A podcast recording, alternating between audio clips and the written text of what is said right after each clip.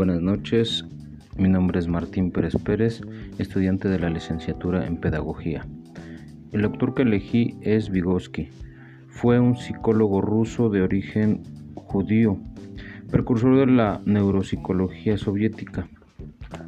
Él nos habla de que el desarrollo consiste en la interiorización de instrumentos culturales como el lenguaje el niño utiliza algunas clases de herramientas o signo para convertir relaciones sociales en funciones psicológicas. Señala que la inteligencia se desarrolla gracias a ciertos instrumentos o herramientas psicológicas que el niño encuentra en el medio ambiente.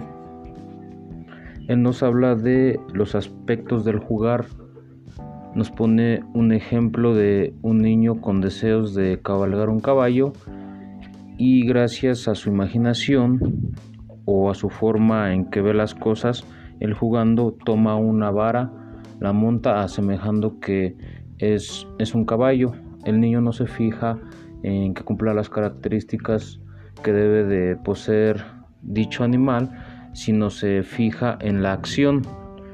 Eh, también tenemos otro ejemplo de, del rol social que afecta mucho en los niños les ayuda para desarrollar lo que es el lenguaje y el pensamiento. Cuando se encuentran socializando con personas adultas, otros niños de edades más, más avanzadas, van, les van ayudando al niño que se vaya desarrollando en, la forma, en una forma cultural. Esto lo sostenía Vygotsky.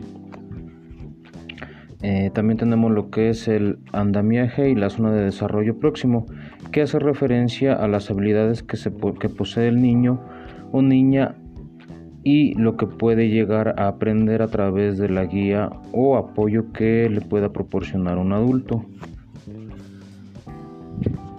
Es muy importante que los niños socialicen, así como lo, lo sostiene Vygotsky, ya que se van desarrollando muchas ideas en el niño durante sus etapas de crecimiento y va desarrollando e incrementando su lenguaje, va aumentando su, lenguaje con ciertas palabras que, va retomando de, cada persona.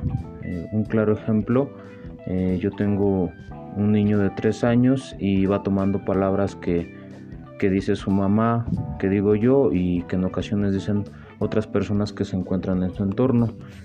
Eh, lo que aportó Vygotsky fue, fue algo muy, muy impactante y, muy notorio que debemos de tomar mucho en cuenta. Eh, lo vuelvo a repetir que es que es la convivencia de, de, los niños para que se desarrollen, se desarrolle su pensamiento y lenguaje se ha notado en algunos niños que no tienen mucho roce social, que son demasiado tímidos y tienen un lenguaje muy, muy pequeño o muy corto y en ocasiones no se saben expresar. Bueno, por ahora es todo de mi parte. Espero les haya gustado esta pequeña introducción acerca de la teoría de Vygotsky.